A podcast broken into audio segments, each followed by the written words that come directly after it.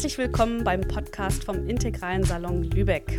Mein Name ist Ines Robbers und heute geht es um das Thema Schatten, integrale Schattenarbeit und um die Frage, was eigentlich Spannungen im Unterschied zum Schatten sind. Dazu eingeladen habe ich Ralf Adam. Hallo Ralf, schön, dass du da bist. Ja, hallo Ines, ich freue mich auch jetzt hier zu sein und mhm. ja, deine Fragen zu beantworten. Ralf, wir kennen uns vom Integralen Forum aus dem Kreis Führung und Schatten, dessen Leadlink du ja bist. Und nachdem wir uns hier in Lübeck beim letzten Salon dem Thema Schatten genähert haben und wir am Ende mal wieder viel zu wenig Zeit hatten, um all die spannenden Fragen zu stellen und Gedanken auszutauschen, habe ich mir gedacht, wäre es doch toll, das Thema nochmal im Rahmen eines Podcasts zu vertiefen. Also ganz herzlichen Dank, dass du dir die Zeit nimmst und uns an deinen Erfahrungen und Kenntnissen teilhaben lässt. Ja, danke, dass du mir auch hier diese Plattform zur Verfügung stellst. Und ja, ich hoffe, ich kann dir deine Fragen beantworten. Ja, diese Erfahrungen und Kenntnisse, die ich gerade angesprochen habe, die kommen ja auch nicht von ungefähr, denn du bist Psychotherapeut mit eigener Praxis in Überlingen und auf deiner Website steht, dass du nach dem Ansatz der integralen Psychologie arbeitest. Bevor wir ins Thema einsteigen, kannst du uns in ein paar Sätzen erläutern, was man sich darunter vorstellen kann? Integrale Psychologie. Gut. Arbeitest du anders als andere Therapeuten? Ich habe zunächst einmal die ganz üblichen Standardmethoden, wie sie in der Schulpsychologie äh, gelehrt werden, hier zur Verfügung. Was neu hinzukommt, ist, dass das Menschenbild, welche auf der Grundlage ich arbeite, einfach dem entspricht, was man im integralen Feld sieht. Und das heißt, der Mensch ist jetzt sozusagen vom Spektrum her bis hin zu seiner spirituellen Dimension erfasst. Wir versuchen hier möglichst bei den Patienten immer zu schauen, in welcher Entwicklungsstufe oder welche Anteile von ihnen liegen auf welche Entwicklungsstufen und sind speziell für Patienten, die, ich sage jetzt mal, transpersonale Erfahrungen machen, äh, haben wir ein offenes Ohr.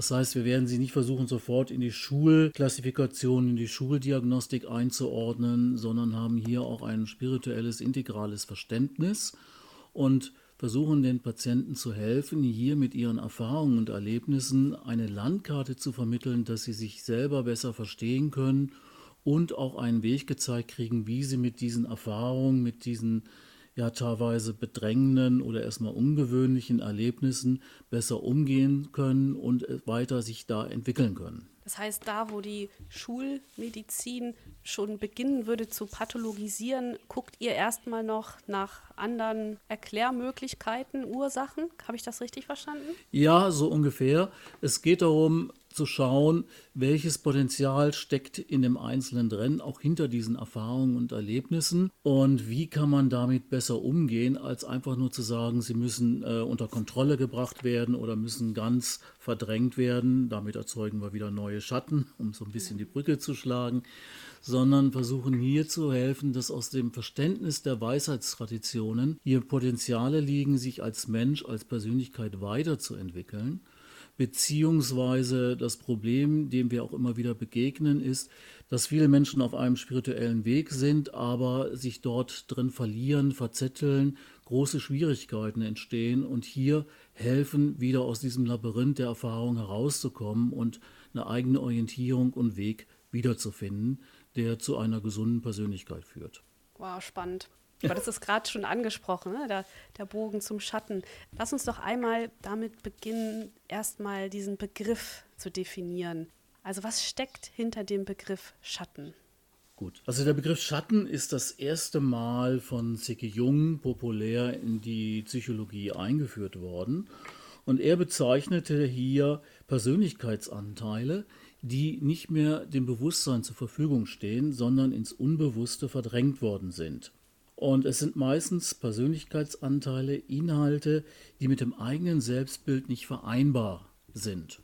Zum Beispiel äh, das Monster, meine Aggression, meine Wut und so weiter. Das, was ich so für mich im Normalfeld gar nicht sage, das bin ich, sondern ich bin hier ein guter Mensch und mache nichts Böses. Und alles andere, was da möglicherweise in mir schlummert, will ich gar nicht wissen. Damit habe ich nichts zu tun. Das verdränge ich sehr gut.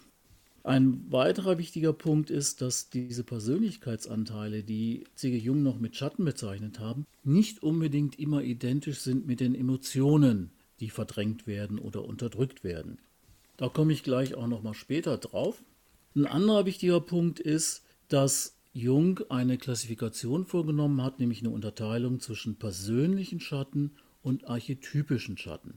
Persönliche Schatten sind Anteile, Persönlichkeitsanteile, die direkt in meiner Biografie, in meinem Leben entstanden sind, aufgetaucht sind. Ich bereits schon möglicherweise in der Kindheit Gefühle hatte, Wutgefühle gegenüber dem Vater oder der Mutter, die nicht erlaubt waren, die nicht sein durften und so letztendlich auch einer Verdrängung heimgefallen sind. Und archetypische Schatten sind praktisch kollektive Motive, wo man sagt, dass sie eigentlich im kollektiven Unbewussten der ganzen Menschheit lagern, also auch in jeder Kultur eigentlich ähnlich vorhanden sind. Jung sprach noch die Archetypen als etwas, was als Ordnungsprinzip zu verstehen ist und diese Ordnungsprinzipien, die sehr abstrakter Form sind, sich dann unterschiedlich in Bildern, Träumen und Fantasien manifestieren. Was mir immer wichtig ist zu sagen, es gibt heutzutage, wenn man im Internet guckt, unterschiedlichste Kategorien, die zwölf Archetypen, mhm. unterschiedliche Systeme. Und es ist so, es gibt kein, also Jung hat kein abschließendes System festgemacht, sondern äh, es ist offen und die Anzahl der Archetypen, sage ich mal, ist bis heute nicht wirklich ausgelotet. Aber diese Archetypen sind dann auch als Schatten zu verstehen, solange sie verdrängt sind und nicht vorhanden sind. Eine kurze Nachfrage. Also das Charakteristische an den Archetypen ist, dass sie kollektiv auftreten. Oder? Habe ich das richtig? Oder? Ja, nicht kollektiv auftreten, sondern dass sie im kollektiven Unterbewusstsein oder im Unterbewussten oder im kollektiven Bewusstsein der Menschheit vorhanden sind. Das ja. ist also nicht mehr auf die einzelne Person bezogen oder eine ganz individuelle Geschichte, sondern es sind Grundmotive, zu denen letztendlich jeder Mensch, wenn er tief genug bei sich gräbt oder anschaut, Zugang hat. Mhm.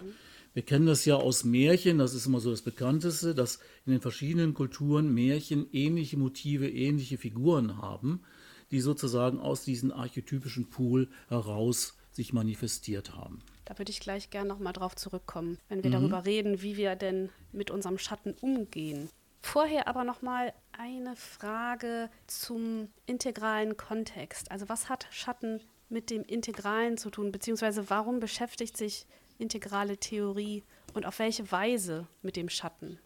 Ja, im Integralen wird ja versucht, im Grunde genommen eine ganzheitliche Erfassung des Menschseins mit all seinen Ausdrucksformen zu schaffen, wo möglichst nichts ausgeklammert wird. Und das heißt, auch hier werden die Schatten nicht ausgeklammert. Man muss vielleicht noch mal ein bisschen allgemeiner sagen, eigentlich sind Schatten alles, was uns nicht bewusst ist. Und wenn wir wirklich ein integrales Menschenbild anlegen, wissen wir ja, dass unsere Ich-Struktur, unsere Person eigentlich ein sehr eingegrenztes ja, Feld ist, ein sehr konzentrierter Bereich ist und drumherum gibt es ganz vieles, was uns nicht zugänglich ist. Und das alles würde zum Schatten gehören. Also mhm. letztendlich erst, wenn man das so definieren will, der Zustand Erleuchtung wäre sozusagen ohne Schatten. Das heißt aber auch, dass Schatten nicht notwendigerweise was Negatives sein muss. Wenn du sagst, Nein. das ist einfach das, was das Unbewusste ist, dann kann das ja alles Mögliche sein. Ne? Genau.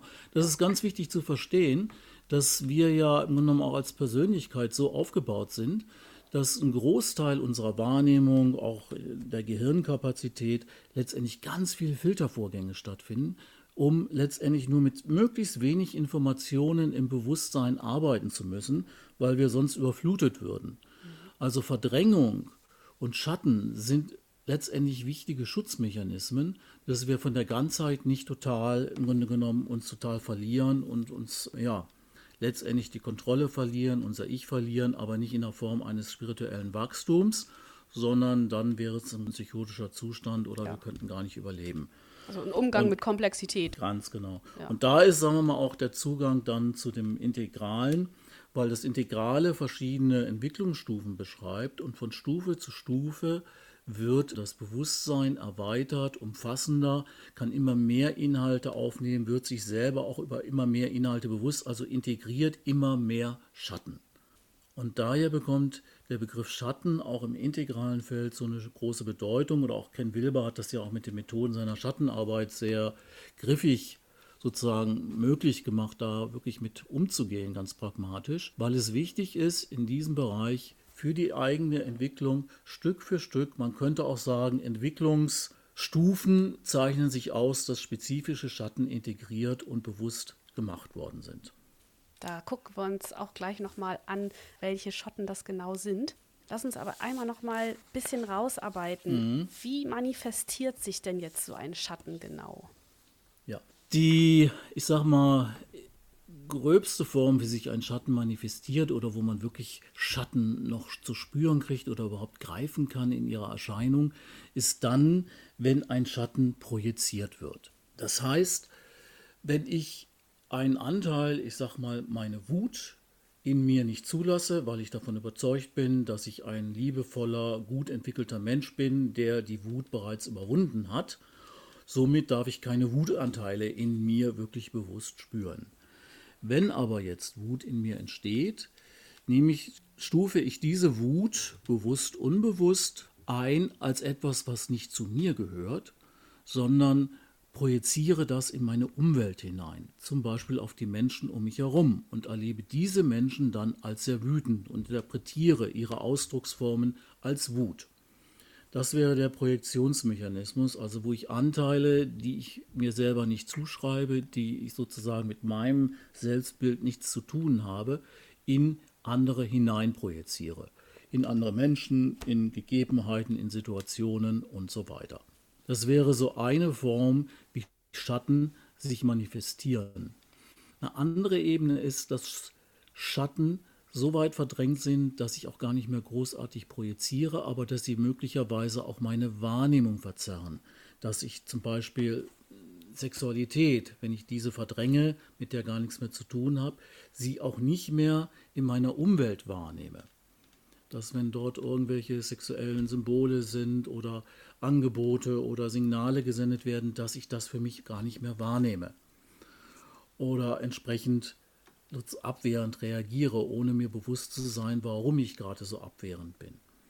Das heißt, Schatten beeinflussen auch unsere Handlungen und ohne dass wir merken, warum wir so oder so handeln.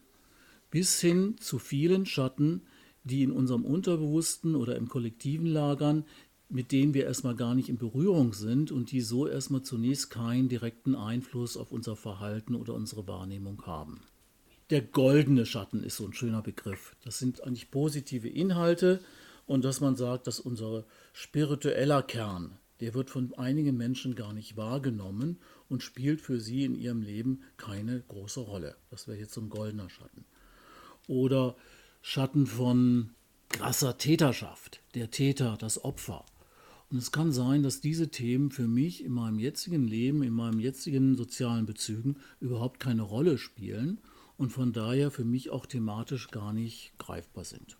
Meine Wahrnehmung davon, welche Rollen ich in der Welt spiele, zum Beispiel, wenn mir die nicht mhm. bewusst sind und die aber möglicherweise dysfunktional sind und mein Umfeld mir das aber nicht spiegelt, dann bleibt das ja komplett im Verborgenen, weil das ganze Umfeld möglicherweise dysfunktional ist, weil sehr missbräuchlich zum Beispiel. Ja, das okay. wäre dann, wenn sozusagen Schatten in einer gesamten Kultur Schattenthemen existieren. Wenn eine Kultur bestimmte Themen einfach nicht verbalisiert, nicht thematisiert, sondern kollektiv verdrängt. Ein typisches Beispiel wäre zum Beispiel diese kollektive Verdrängung von Schuld, die wir nach dem Zweiten Weltkrieg hier in Deutschland erlebt haben was auch immer wieder auch überall zu beobachten ist nach Kriegsgeschehen, dass dann kulturell bestimmte Themen einfach kollektiv nicht benannt werden, verdrängt werden und so erstmal gar nicht da sind. Sie wirken zwar, aber sie werden nicht verbalisiert. Und dann irgendwann ja ein Interesse entsteht, sich damit auseinanderzusetzen und dann ja richtige Behandlungsformen wie zum Beispiel die Erinnerungskultur aufkommen, die dann. Genau, das wäre auf der kollektiven Ebene, ja, die dann stimmt. meistens eine Generation später ja. beginnt dann die Aufarbeitung, die bewusste Herangehensweise an diese Themen. Anderes Thema wäre vielleicht jetzt als Beispiel, um das nochmal in einen anderen Kontext zu setzen, was vielleicht auch mit den integralen Stufen sehr schön zu beschreiben ist, dass wir bis vor 100 Jahren das Thema Umweltschutz in unserer Kultur oder auch in der globalen Kultur eigentlich überhaupt kein Thema war. Und dass jetzt erst mit Laufe der Zeit der Industrialisierung und der Verschmutzung und so weiter plötzlich das Thema Umweltverschmutzung immer mehr zu einem kollektiven Thema geworden ist und ein Bewusstsein dafür entstanden ist. Hier kann man sagen, ist sozusagen ein Schatten ein Stück ins Bewusstsein oder ist immer noch im Werden davon, dass er kollektiv im Bewusstsein einer Kultur, einer globalen Gesellschaft kommt und entsprechend gehandelt wird. Okay. Und wenn ich richtig verstanden habe, dann seid doch ihr Therapeuten praktisch so die Taschenlampe, die Licht ins Dunkle bringt. Denn der Schatten ist ja unbewusst. Ich brauche also Hilfestellung, den wahrnehmen ja. zu können. Und darin liegt dann doch auch die therapeutische Arbeit, oder nicht? Ja, ich würde jetzt dieses Licht-Schatten-Analogie gar nicht so sehr gerne benutzen, weil wenn man genau hinguckt, stimmt es einfach nicht. Sondern die Schatten oder die Themen liegen, sind ja schon da. Die entstehen nicht erst, wenn Licht drauf fällt, sondern ja, die Themen logisch, liegen bereits ja. im Unbewussten, sind unbewusst. Und von daher sind sie bereits vorhanden, ob Licht mhm. drauf fällt oder nicht. Ja. Aber grundsätzlich ist es so, in der Psychotherapie ist ein Großteil der Aufgabe, letztendlich unbewusste Inhalte bewusst werden zu lassen, Zusammenhänge aufzudecken, so dass man konkret daran arbeiten kann, um hier dysfunktionales Verhalten, Reaktionsmuster zu verändern. Mhm. Beziehungsweise ist es auch eine Kunst, hinzuschauen, das ist eben auch wichtig zu verstehen, es geht nicht darum, immer Schatten ins Bewusstsein zu holen, sondern wirklich genau hinzuschauen, wann ist eine Persönlichkeit reif für bestimmte Schattenthemen und wann ist es besser, diese noch im Verborgenen zu lassen, weil sonst die Persönlichkeit überfordert wäre. Das ist anspruchsvoll festzustellen, ja, kann ich mir vorstellen. Das ist es. Ich ja. mache mal ein ganz einfaches Beispiel. Das ist zum Beispiel beim Missbrauch die Geschichte. Bei Missbrauch geht es erstmal darum, sagen wir mal, eine sichere Ort zu finden, dass diese Person überhaupt ein Gefühl dafür kriegt, wenn oft ihre Grenzen überschritten sind, Grenzen überhaupt mal zu setzen. Vielleicht überhaupt erstmal an die Schatten der Wut gegenüber dem Täter zu kommen. Sich voranzuarbeiten. Voranzuarbeiten, diese, ja. Tät, mhm. diese Wut überhaupt erstmal zuzulassen, zu der auch zu stehen, mhm. zu merken, dass da Kraft ist, sich auch wehren zu können und dass man sich nicht immer alles gefallen lassen muss. Und das ist weit entfernt von dem Schatten des Verzeihens ich kann nicht schon zu kommen, du musst spirituell gesehen, gibt es Karma und du hast selber die Verantwortung dafür und du musst hier eine Auflösung machen ins Verzeihen. Und ja. deswegen muss man immer hinschauen, wann, zu welchem Zeitpunkt ist eine Persönlichkeit reif für ein bestimmtes Schattenthema. Das ja. ist nicht einfach immer, man muss wirklich hinschauen, wann ist diese Reife da, wann ist auch die Bewusstseinsstufe da, sich mit bestimmten Schatten auseinanderzusetzen, was möglicherweise in einem anderen Kontext noch gar nicht möglich ist. Ralf, wir haben im Vorgespräch überlegt, wie wir das Gespräch strukturieren und sind dabei auf vier Postulate gestoßen. Ich würde die jetzt gerne einmal anbringen. Und das erste, was du mir erzählt hast, ist, ja, Schattenthemen sind ja jetzt per se erstmal nicht so beliebt, denn sie sind ja häufig leidverursachend. Ähm, du sagst aber, wir können nur funktionieren, wenn wir Schatten produzieren. Also inwiefern ist es gut, dass wir Schatten haben? Ja, also Schatten entstehen einfach dadurch, dass wir nicht alles auf einmal wahrnehmen können und in unser Wachbewusstsein nicht alle Inhalte gleichzeitig einströmen. Also es muss gefiltert werden.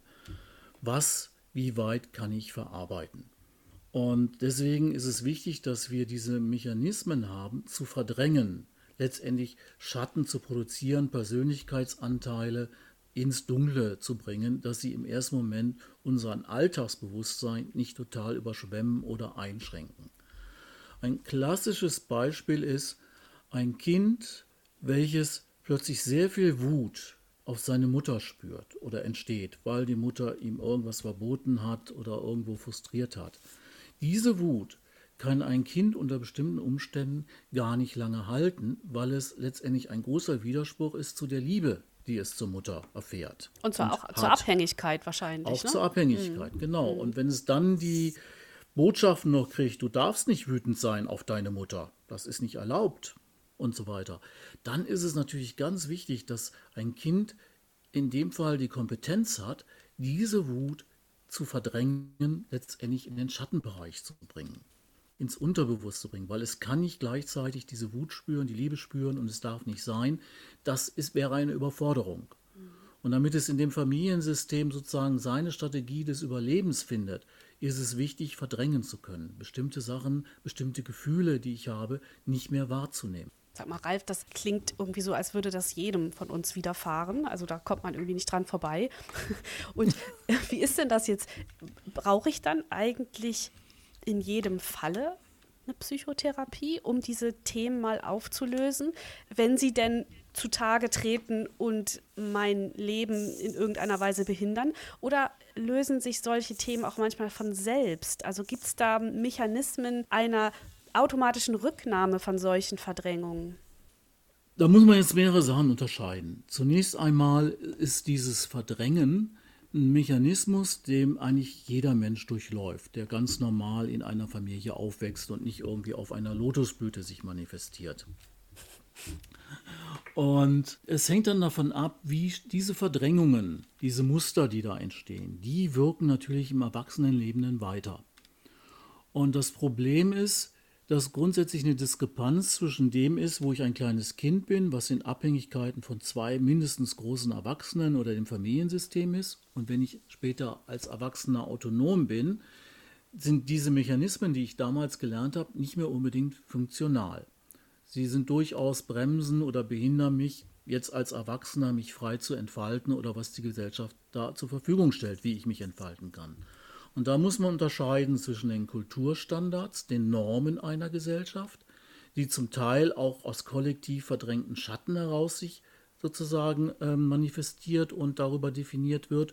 Und innerhalb dieser Normen, innerhalb dieser Kulturstandards, da ist es dann entscheidend, ob ich jetzt hier ein dysfunktionales Verhalten habe, was weit über diese Norm hinausgeht und mich sehr stark behindert, in diesem Norm-Wertesystem mich entfalten zu können. Das wäre dann, was typischerweise eine Gesellschaft als psychische Störung beschreibt mit einer entsprechenden Diagnose. Mhm. Und an diesem Punkt wäre Psychotherapie das richtige Mittel, um letztendlich Verhaltensmuster so weit zu verändern, Schattenthemen so weit zu thematisieren, damit sie im Grunde genommen keine Behinderung, kein Hindernis, keine Verzerrung mehr hervorrufen, dass ich im Rahmen dieser Gesellschaft mit deren Kulturstandards und Normen gut funktionieren kann. Das wäre jetzt, da wäre Psychotherapie.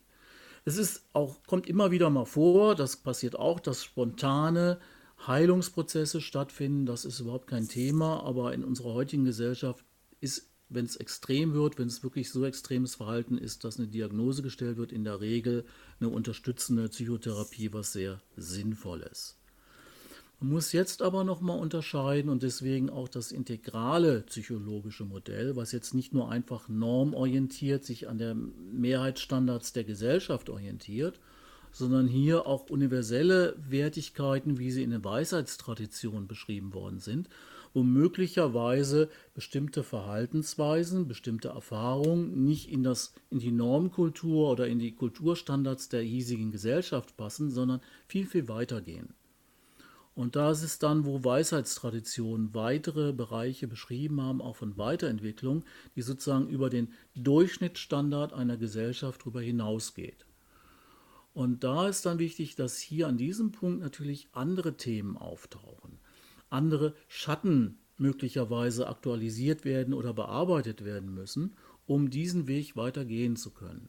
Und das ist etwas, was dann über Psychotherapie hinausgeht und letztendlich spirituelle ja, Wege sind, Trainingsformen, Gruppen und so weiter. Kann man dann sagen, dass sich die Psychotherapie mehr im Raum des Integrierens befindet und die Weisheitstraditionen dann mehr so diesen Bereich des Transzendierens sich annehmen?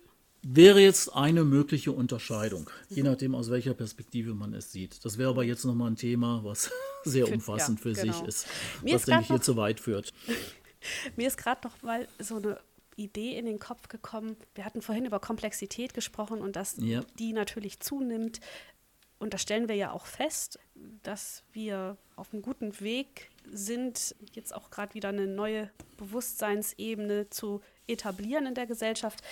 Je komplexer es wird, desto, hast du vorhin auch gesagt, desto mehr Schattenthemen treten ja auch zum Vorschein. Also hast du so eine Vision von einer Gesellschaft, in der eigentlich fast jeder und jede zum Psychotherapeuten geht, um diese Themen zu klären, so wie, wie eine Grundschule im Grunde, ist es dann ja schon fast. Also, das fände ich furchtbar, wenn jeder zum Psychotherapeuten gehen müsste. Aber grundsätzlich was du da fragst oder die Idee, die dahinter steckt, das fände ich natürlich schön, wenn bereits in den Schulen oder auch im Kindergarten immer entsprechend de, für die Entwicklungsstufe viel mehr Wissen über psychologische Zusammenhänge vermittelt wird. Ja. Das, denke ich, ist unbedingt notwendig, auch in der heutigen Gesellschaft, weil ein Großteil der Therapie oder auch was sozusagen, ja, besteht immer daraus, dass man erstmal Aufklärung betreiben muss. Mhm. Wie funktioniert unser Bewusstsein? Wie funktioniert Kommunikation? Wo können Missverständnisse entstehen? Wie reagieren wir? Was ist mit unseren Gefühlen? Das sind oft einfach ist Standardwissen in der Psychologie, aber nicht für die Gesellschaft im Allgemeinen. Und das, wenn ich täte, sehr wäre sehr schön, wenn da viel mehr Aufklärung, viel mehr Unterricht in Schulen und so weiter darüber geschieht, dass Menschen da viel weiter gebildet sind und dass das nicht erst dann beginnt, wenn man in eine Psychotherapie gehen muss. Ja. Ja, lass uns da mal näher einsteigen. Also wir arbeiten im Integralen ja gern mit den verschiedenen Bewusstseinsebenen und der Einfachheit halber schlage ich jetzt für unsere Zwecke mal vor, dass wir mit Spiral Dynamics sprechen. Ja? Ja. Wenn ich das richtig verstanden habe, dann produziert ja jede Bewusstseinsstufe ihre eigenen charakteristischen Schatten und pflegt ja auch ihren eigenen Umgang mit diesen Schattenthemen. Und wir haben jetzt, glaube ich, nicht die Zeit, alle Ebenen durchzugehen. Aber was, was hältst du davon, wenn wir uns sich mal die orange, grüne und gelbe anschauen? Ja, in unserem Kreis Führung und Schatten haben wir uns lange damit beschäftigt, eine Matrix zu erstellen, wo wir die einzelnen Schattenthemen den einzelnen Stufen zuordnen. In dieser Arbeit mussten wir erkennen, dass das sehr komplex wird und wir haben diese Matrix bis heute nicht beendet und sie wird immer größer und länger. In dem, was ich jetzt ausführe, das sind dann eigentlich nur kurze Beispiele, Vereinfachungen von dem, was da in Wirklichkeit passiert. An dieser Stelle möchte ich kurz nochmal auf den goldenen Schatten eingehen, weil er eine wichtige Rolle bei der Entwicklung von Stufe zu Stufe spielt. Goldene Schatten sind positive Qualitäten, die noch im Unbewussten lagern, aber einen Riesendrang haben, sich zu manifestieren und ein hohes Entwicklungspotenzial beinhalten, um zum Beispiel in eine nächste Stufe überzugehen. Das jetzt am Beispiel von Orange kurz erläutert. Orange stellt die Befreiung dar von alten Autoritätsstrukturen, von mystischen Vorstellungen und Erklärungen und Sinnzusammenhängen. Und hier ist ganz ausschlaggebend, ich sag mal, der goldene Schatten Licht der Vernunft. Als dieser Schatten sozusagen ins Bewusstsein kommt, ins kollektive Bewusstsein kommt, wurde entsprechend die wissenschaftliche Leistung, das logische Reflektieren und systematische Untersuchung, wie Welt funktioniert, wurde stärker mhm. und verdrängte mit der Zeit religiöse, mystische Vorstellungen, entzauberte sie auch zum Teil. Wenn so ein goldener Schatten dann Handlungsleitbild wird, produziert er in der Regel wieder neue Schatten. Das war im Orangenstufe der Fall, dass Machbarkeit plötzlich eine große Orientierung bekam. Alles, was machbar wird, wird auch gemacht, ohne Rücksicht, was es eigentlich bedeutet oder wie es ethisch, moralisch einzustufen ist. Leistungsorientierung kam in den Vordergrund, weil jeder Mensch frei war, selber zu gestalten, was er aus seinem Leben macht. Und diese Leistungsorientierung, die Machbarkeit, führte letztendlich zu einer sehr kalten, funktionalen Welt, in der Konkurrenz vorhanden war und eigentlich bei dem Einzelnen praktisch äh, Einsamkeit, Vereinzelung und so weiter hervorruft. Also Herzqualitäten, die zwischen Menschen waren, wurden somit immer mehr in den Schattenbereich wieder hineingedrängt.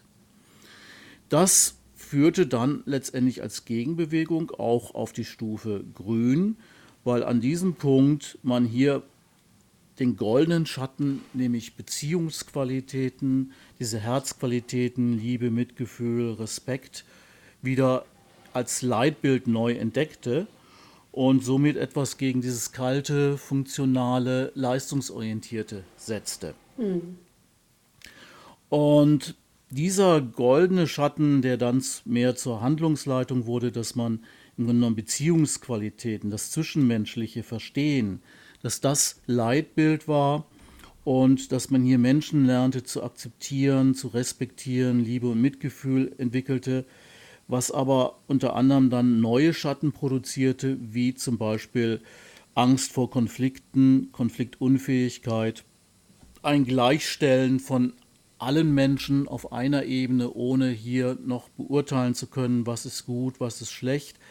Letztendlich oft auch die Angst, wirklich Verantwortung zu übernehmen und klare Entscheidungen zu treffen. Hier sieht man wieder, wie ein goldener Schatten letztendlich neue dunkle Schatten auch produziert auf den einzelnen Stufen. Lass uns diesen Themenbereich einmal abschließen, nochmal mit der Frage, welche Schatten sich im gelben Mem abzeichnen. Ich höre zum Beispiel oder lese auch in ganzen Online-Foren, wo man sich so trifft und sich austauscht, ganz oft den Vorwurf, die Integralen, also zweiter Tier, gelbe Leute, die sind, seien nicht narzisstische Obernarzissten, habe ich, glaube ich, neulich irgendwo gelesen. Sehr äh, selbstbezogene, überbewusste, rechthaberische, eingebildete Menschen. Können wir das ein bisschen versachlichen, was ich da gerade beschrieben habe? Ja. Zunächst einmal ist das was ganz Klassisches und Typisches, diese Zuordnung und aber auch diese Verhaltensmuster, die man ja durchaus erkennen kann, mhm. die immer dann entstehen, wenn man das Gefühl hat oder für sich entdeckt hat, ich habe den Stein des Weisen gefunden. Und wenn ich das Gefühl habe und davon überzeugt bin, dann bin ich natürlich arrogant bin ich natürlich allwissend und weiß, was besser ist und was nicht gut ist oder was falsch ist.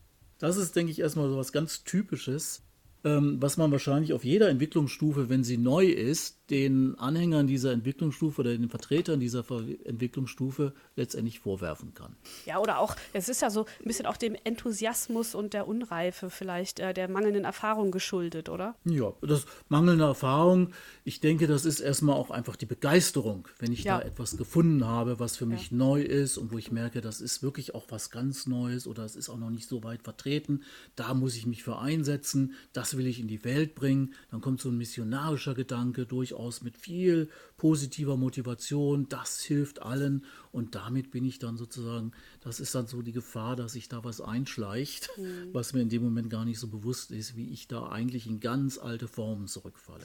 Okay, also gar kein charakteristischer Schatten für das gelbe Mem, sondern Nein. was allgemeingültiges. Wie sieht's aus? Was zeichnet das gelbe Mem aus? Was können wir da sehen? Was zeichnet sich ab an Pathologien, an Überformungen? Zunächst würde ich einmal sagen, nicht die Pathologie betonen, sondern erstmal das, was da an besonderer Leistung entsteht und was hier an neuer goldener Schatten sozusagen ins Tageslicht tritt. Okay. Hm.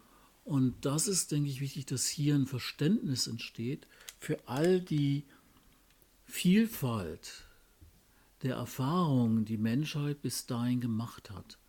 Und dass es hier nicht darum geht, irgendwelche Erfahrungen zu, in bestimmte Kategorien zu pressen oder abzuwerten oder zueinander in ähm, Konkurrenz zu bringen, sondern dass hier zum ersten Mal ein Verständnis entsteht für das Gesamtgebilde, was bisher da ist und den Nutzen und Wert jeder einzelnen Stufe, jeder einzelnen Ausdrucksform, klar und deutlich beschreiben kann und sich dessen bewusst wird. Der Unterschied zum grünen Mem ist der, dass hier eine klare Zuordnung von Entwicklungsstufen gemacht wird. Zu verstehen, dass nicht alles auf einer gleichen Ebene gesetzt werden muss, sondern ein Verständnis von der Natur der einzelnen Inhalte und Stufen und was sie eigentlich bedeuten. Nicht nur einfach ein oberflächliches, oh, ich akzeptiere, es ist toll, es ist spannend und äh, es ist gleichwertig, sondern wirklich ein inhaltliches Verständnis, ein inneres Gefühl dafür, was in den einzelnen Stufen eigentlich passiert und wie sie zueinander genommen in Beziehung stehen. Das ist das Positive, was da in Gelb neu sich manifestiert. Ja, ich würde vielleicht sagen, es ist am besten, wenn man sagt, dass man ein Verständnis gewinnt, wie die verschiedenen Inhalte und Ausdrucksformen in Beziehung zueinander stehen und nicht alle auf eine gleichwertige Beziehung gesetzt werden. Schließt das auch mit ein, eine Flexibilisierung meiner Verhaltensweisen, Handlungsoptionen, dass ich erkenne, ich bin jetzt in Situation A und unter diesen Umständen ist ein Mem-typisches Verhalten angezeigt, welches auch immer. Das wäre ein Optimum, wenn sowas entstehen würde. Und ich denke, was ein großes Thema ist auf der Stufe, ist, dass wir uns dessen bewusst werden, dass wir aber, also die meisten von uns nicht vollkommen auf dieser Stufe alle Entwicklungslinien, wie es Ken Wilber ja sehr schön rausgearbeitet hat, auf dieser Stufe haben. Und dass wir eigentlich erkennen oder jetzt die Möglichkeit haben zu erkennen, dass wir vielleicht in einigen Bereichen das, ich sag mal, die gelbe Stufe gut integriert oder schon gut erreicht haben, aber in anderen Bereichen sind wir da noch gar nicht. Und die Ehrlichkeit und das, das eigene sich selber dessen Bewusstwerdens, das ist auf der gelben Stufe, denke ich, eine große Leistung, die vollbracht werden muss. Und dann zu schauen, was muss ich unternehmen, um zum Beispiel bei mir bestimmte Persönlichkeitsanteile in den verschiedenen Stufen entsprechend weiterzuentwickeln. Und hier auch die Toleranz dafür zu haben und den Mut ja. zu haben, dazu zu stehen. Also eine Ehrlichkeit, eine Demut, eine, eine hohe Selbstreflexionsbereitschaft. Ja. Verstehe. Was ich häufig höre in Gesprächen ist so diese Vermutung, naja, die denken alle, sie sind gelb, dabei haben sie sich irgendwo total in grün verloren. ich denke, zunächst ist es in der Natur unserer Psyche, unseren narzisstischen Anteilen, dass wir natürlich, wenn ich ein System kennenlerne, immer natürlich der Beste sein möchte. Das, das, ist orange, ne? Genau. Das ist orange, ja, aber das ja. ist genau das, was dann heißt, wenn ich dieses Modell kennenlerne, das Spiral Dynamic oder das integrale ja. Entwicklungsmodell von Ken Wilber, dass ich natürlich zunächst einmal ähm, den Wunsch habe, ich habe das alles begriffen und deswegen ist mein Bewusstseinszustand, meine Ebene, die höchste Ebene. Ich bin auf Gelb angekommen. Ist aber nicht und, auch, abgesehen davon, entschuldige Ralf, dass ich noch ja. Breche, genau, ich bin der Beste, ich bin da angekommen, aber gleichzeitig macht uns das doch auch wieder total blau, oder? Weil wir jetzt ja gucken, hat der denn das Recht, da überhaupt auf dieser Stufe zu sein? Und dann wird das abgeglichen mit Kriterien, ganz sorgfältig verglichen. Und ähm, dann ist es so eine Frage, hat er sich das verdient? Ähm, entspricht er den Anforderungen? Ja, also ich habe manchmal das Gefühl, durch dieses Kategorisieren, dieses in Schubladen stecken, bringt zum Beispiel dieses Modell von Spiral Dynamics das Blaue in uns auch wieder ganz schön zum Vorschein, oder? Ganz klar, ganz klar. Das ist ja das, was ja auch in dem Modell enthalten ist. Eigentlich haben wir ja alle Entwicklungsstufen in uns sozusagen integriert. Das heißt, wir haben natürlich Zugang zu hm. blauen Verhaltensweisen. Wir haben Zugang zu grünen Verhaltensweisen. Und all die manifestieren sich natürlich in diesem Spiel. Und ich denke, hier ist es wichtig, weil man, oder das ist genau, was die gelbe Stufe leisten kann, dass man hier langsam so Demut oder Ehrlichkeit oder Wahrhaftigkeit langsam zulassen kann, dass ich sagen kann, okay, in dem Bereich befinde ich mich gerade auf der und der Stufe. Ja. Hab aber möglicherweise auch noch blaue Anteile, die sich speziell in meinem Arbeitsplatz manifestieren. Ja? Mhm. Habe vielleicht grüne Anteile in meiner Familie und so weiter. Und sich dessen bewusst werden, das geht eigentlich erst, wenn man sozusagen das Modell, das Wissen, die Denkprinzipien von Gelb verstanden hat. Dann kann ich mich im Grunde genommen erst in dieser Form reflektieren. Und das wäre eigentlich für mich so ein erster Ansatz, wenn man sich auf der gelben Stufe findet, dass ich beginne, mich zu reflektieren, wo habe ich noch Inhalte von den anderen Stufen und wie manifestiert sich das in mir. Ein großes Aufräumen. Das ist ein großes Aufräumen. Ja, ja. Und das heißt auch an dem Punkt letztendlich die Schatten. Und da wird es natürlich für uns die Schattenarbeit interessant in dem Feld. Die Schatten von allen Stufen, dass ich mich mit denen auch ein Stück auseinandersetzen kann.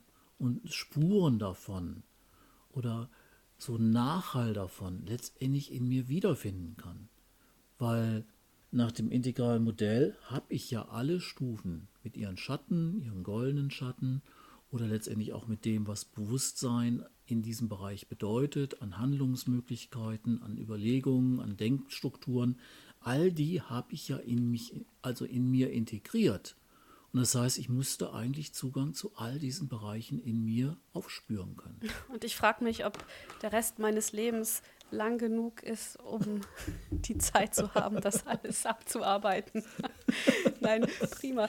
Das ist eine schöne Abrundung. Ich habe noch ein offenes Thema, Ralf, und das ist das Thema Spannungen. Der Schatten, das hattest du vorhin auch schon mal gesagt, der definiert mhm. sich ja unter anderem dadurch, dass er uns nicht bewusst ist. Also das ist das ja. unterdrückte Unbewusste. Da liegt so ein bisschen die Frage natürlich nahe, wie wir unserem Schatten denn auf die Spur kommen. Und an dieser Stelle ist nämlich das Thema Spannung, glaube ich, ganz interessant. Denn Spannungen sind ja potenzielle Hinweisgeber auf den Schatten. Also sind sie, und das ist auch dein Postulat ja, sehr wertvoll und brauchen ihren Raum. Lass uns doch da kurz noch mal so reinschauen und ein paar ganz mhm. praktische Alltagsbeispiele nennen, in denen solche hilfreichen Spannungen auftreten. Und vielleicht kannst du uns auch noch mal beschreiben, welche Möglichkeiten es im Umgang mit diesen Spannungen gibt. Ja, zunächst einfach, weil wir uns hier im integralen Feld befinden und auch das integrale Forum mit der Holokratie gerade stark arbeitet, ist es hier wichtig, den Spannungsbegriff ein bisschen klarer zu definieren weil Spannung in der Holokratie ist nochmal ein bisschen anders zu verstehen, als was wir allgemein sozusagen im sozialen, psychologischen Raum mit Spannung bezeichnen. Und ich würde mich jetzt erstmal auf den Begriff Spannung beziehen, wie er im normal üblichen Alltagssprachgebrauch benutzt wird. Nämlich, man ist irgendwo in einem Raum, man ist irgendwo in einem Gespräch und man spürt irgendwo in sich die sogenannte Spannung ein gewisses Unwohlsein, eine gewisse Verkrampfung und irgendwas ist da, wo man einfach nicht entspannt und locker im Fluss ist, sondern da ist irgendeine Spannung, da ist etwas, da sind Kräftepole, die irgendwie, ja, man kann es noch gar nicht so richtig fassen. Mhm. Und deswegen sind das erste mögliche sozusagen Manifestationen von etwas, was wir hier im Moment nicht bewusst als Thema haben, uns dessen nicht wirklich bewusst sind, aber was wir irgendwo emotional spüren, da ist was. Aber wir können es noch nicht wirklich benennen.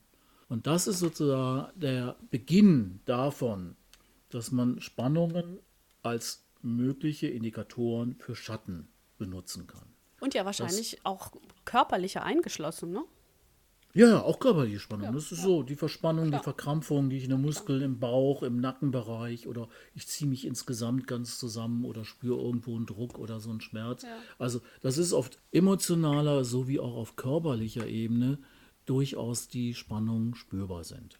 Und ich kann jetzt diese Spannung erstmal hinnehmen, je nachdem, wo ich gerade mich befinde, habe ich keinen Raum, diese Spannungen zu, zu, thematisieren oder mit ihnen mich auseinanderzusetzen. Das muss ich dann zu einem späteren Zeitraum machen. Weil wenn ich zum Beispiel in der Prüfung bin, da spüre ich sehr viel Spannungen, aber da kann ich nicht sagen, stopp, ich muss jetzt meine Spannungen bearbeiten, sondern da muss man reagieren. Ähnlich ist es vielleicht auch in einem entsprechenden Gespräch, in einer Geschäftsbesprechung oder bei Gericht oder gibt es viele Alltagssituationen, wo es wichtig ist, diese Spannung ein Stück ertragen zu können, um einfach jetzt seine Rolle auch zu erfüllen, damit da nicht größere Katastrophen entstehen. Dann heißt das, um Schattenarbeit zu machen, muss ich mir einen Raum kreieren, in dem ich solche Spannungen dann thematisieren kann. Das kann ich dann in einer Gruppe machen, das kann ich in einem Zweiergespräch machen oder erstmal ganz für mich alleine hinschauen, hinspüren, was war da eigentlich? Was hat mich da eigentlich bewegt? Und da gibt es dann jetzt die tausend verschiedene Techniken, wie ich da für mich weiter vorwärts gehen kann.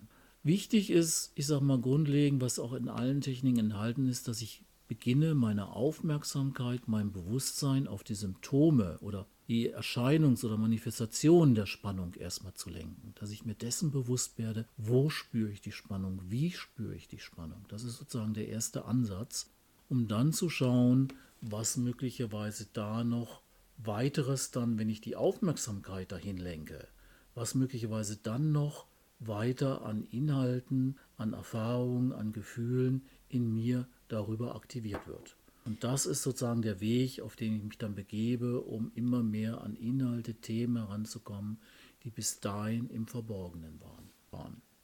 Du hattest eingangs gesagt, es gibt ja verschiedene Definitionen von Spannungen. Jetzt hast du erstmal einmal so ein bisschen den generellen Begriff von Spannungen beschrieben.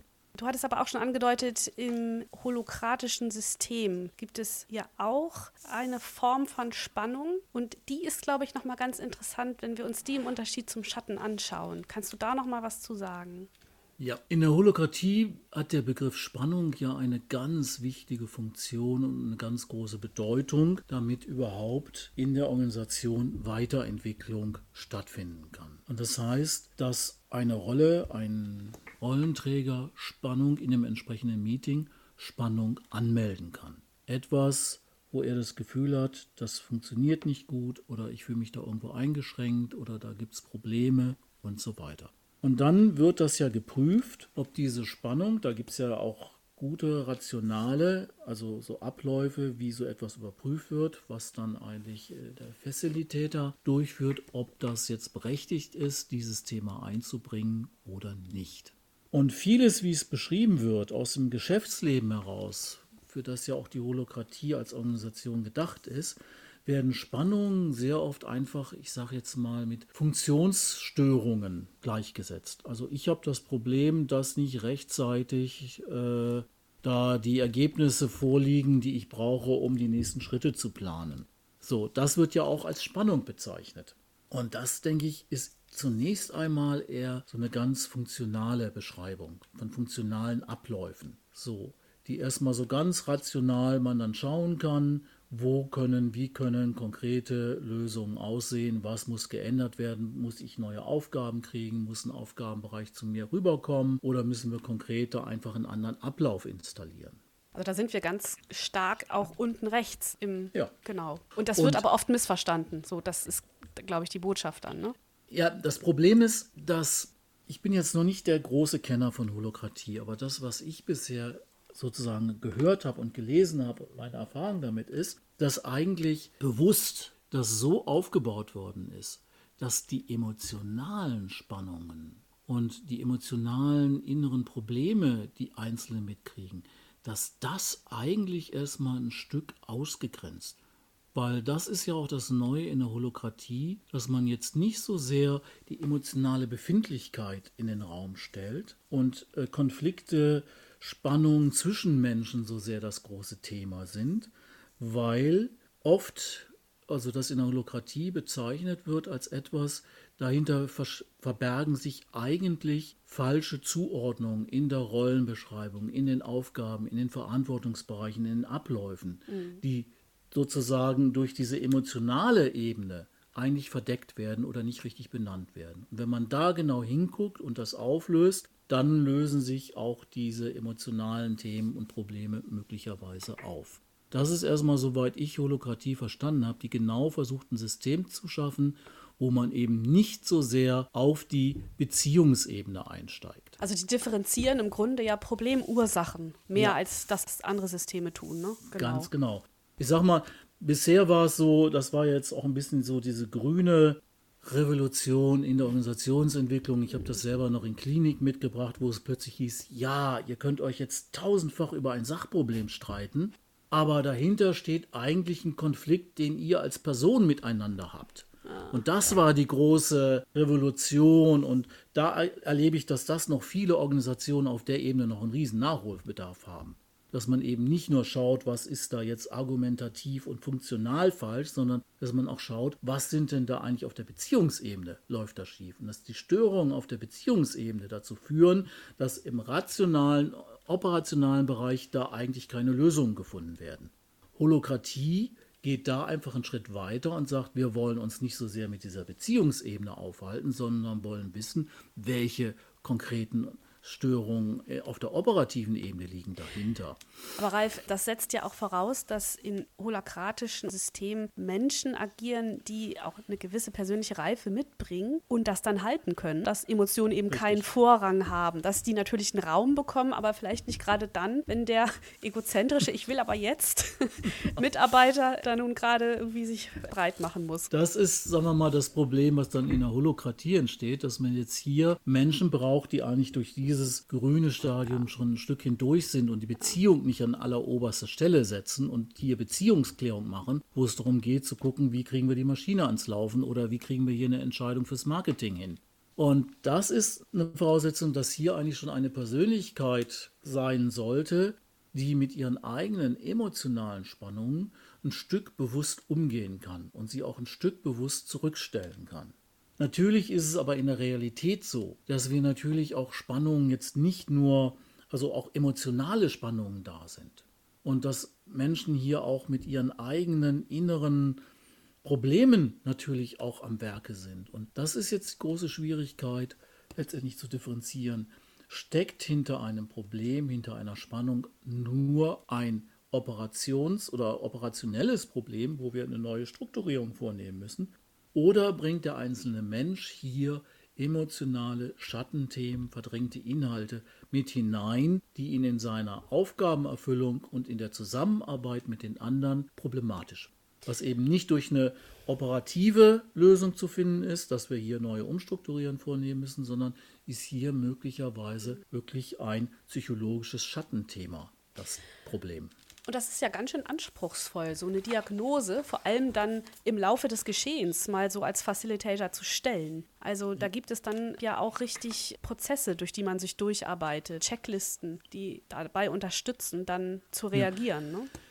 Ich denke, das ist eine hochanspruchsvolle Aufgabe, die, denke ich, in der Realität so nicht total gut gelöst werden kann. Sondern da, das ist ja auch ein Stück, wo unsere Arbeitsgruppe dran arbeitet. Ja. Was und wie kann mit Schattenthemen umgegangen werden? Was sind die Indikatoren dafür? Wo ist es sinnvoll? Wo ist es nicht sinnvoll? Wo geht es darum, dass jemand individuell in die Schattenarbeit geht? Wo ist es für die Organisation wichtig hinzugucken? Weil das wäre nochmal ein anderes Thema, dass natürlich auch Organisationen Schatten erzeugen und Schatten besitzen. Themen, die sie verdrängt haben, die nicht im Grunde genommen thematisiert werden.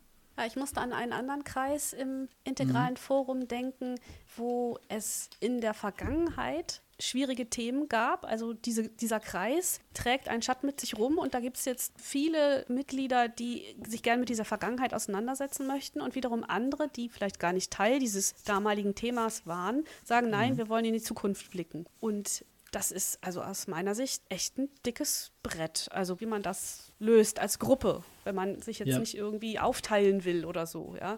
Hast du da noch eine Idee zu? Ich habe keine wirkliche elegante Lösung, mhm. sondern hier muss man wirklich schauen.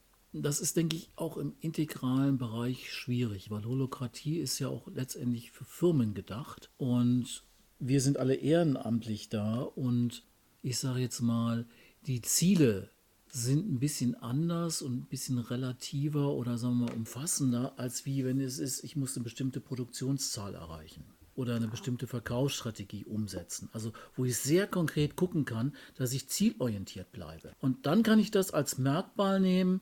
Macht es jetzt Sinn in so eine breitere, vertiefte mm. Diskussion, wo es um Bewusstseinswerdung und Bewusstseinsarbeit geht? Oder stelle ich das beiseite, weil mich das im Moment auffällt, um ein konkretes Ziel Stimmt. zu erreichen? Und mm. das ist, denke ich, im, sozusagen im integralen Forum, auch in den Salonkreisen und so, ist das natürlich immer genau die Krux. Ja. Gehe ich jetzt zielorientiert vor? Will ich jetzt erreichen, dass wir irgendwie 20 Meetings im Monat oder im Jahr hinkriegen, wo wir die und die Literatur oder das und das Thema abarbeiten? Oder gebe ich Raum für einen Bewusstseinsprozess? Wo es vielleicht nochmal ganz notwendig ist, weil so ein großes Unbehagen da ist, hier nochmal Themen zu vertiefen, wirklich auch nochmal in diese Schattenarbeit reinzugucken und das wirklich nochmal zu durchdringen, vielleicht von den verschiedenen Perspektiven, von den verschiedenen Stufen her zu durchleuchten und zu sehen, Mensch, sind wir da möglicherweise auch von kollektiven Schatten noch sozusagen affiziert oder ist das, sind das auch persönliche Probleme? Und da gibt es einen riesen Bewusstwerdungsprozess. Und das ist etwas, was, denke ich, eine Gruppe immer für sich klären muss auf Dauer. Welcher Phase wollen wir was machen? Das ist ein schöner Schlussappell, Ralf. ja. Lass mich das Ganze nochmal abrunden mit einer Abschlussfrage. Die gibt dann vielleicht auch nochmal Gelegenheit, ein wenig zusammenzufassen. Also, was ist für dich die Essenz dessen, was wir durch die integrale Theorie über Schatten wissen? Also, was ist wirklich wichtig zu verstehen? Ich denke, wichtig ist, dass wir im integralen Feld, im integrativen Betrachtungen eigentlich die Möglichkeit besitzen oder bekommen, ein großmöglichstes Spektrum an Schatten zu erkennen, zu benennen, sozusagen in die Bewusstheit zu holen, letztendlich Integration zu betreiben. dass die Energie, die in diesen Schatten steckt, das wird ja überall so schön gesagt, wenn ich diesen Schatten integriere, steht mir diese Energie zur Verfügung. Und da ist, sagen wir mal, die integrale Stufe, also die gelbe Stufe, die Stufe, an der ein wirklich das im Vergleich zu den Stufen, die da drunter liegen, ein großmöglichstes Spektrum an Schatten überhaupt thematisiert werden kann, überhaupt erst bewusst aus- und angesprochen werden kann. Und damit eine Riesenchance besteht, im Grunde genommen in der Weiterentwicklung mehr Energie freizusetzen und über diese Energie letztendlich sich auch weiterentwickeln zu können. Ganz herzlichen Dank für dieses anregende, spannende Gespräch, lieber Ralf. Danke, dass du ja. dir die Zeit genommen hast.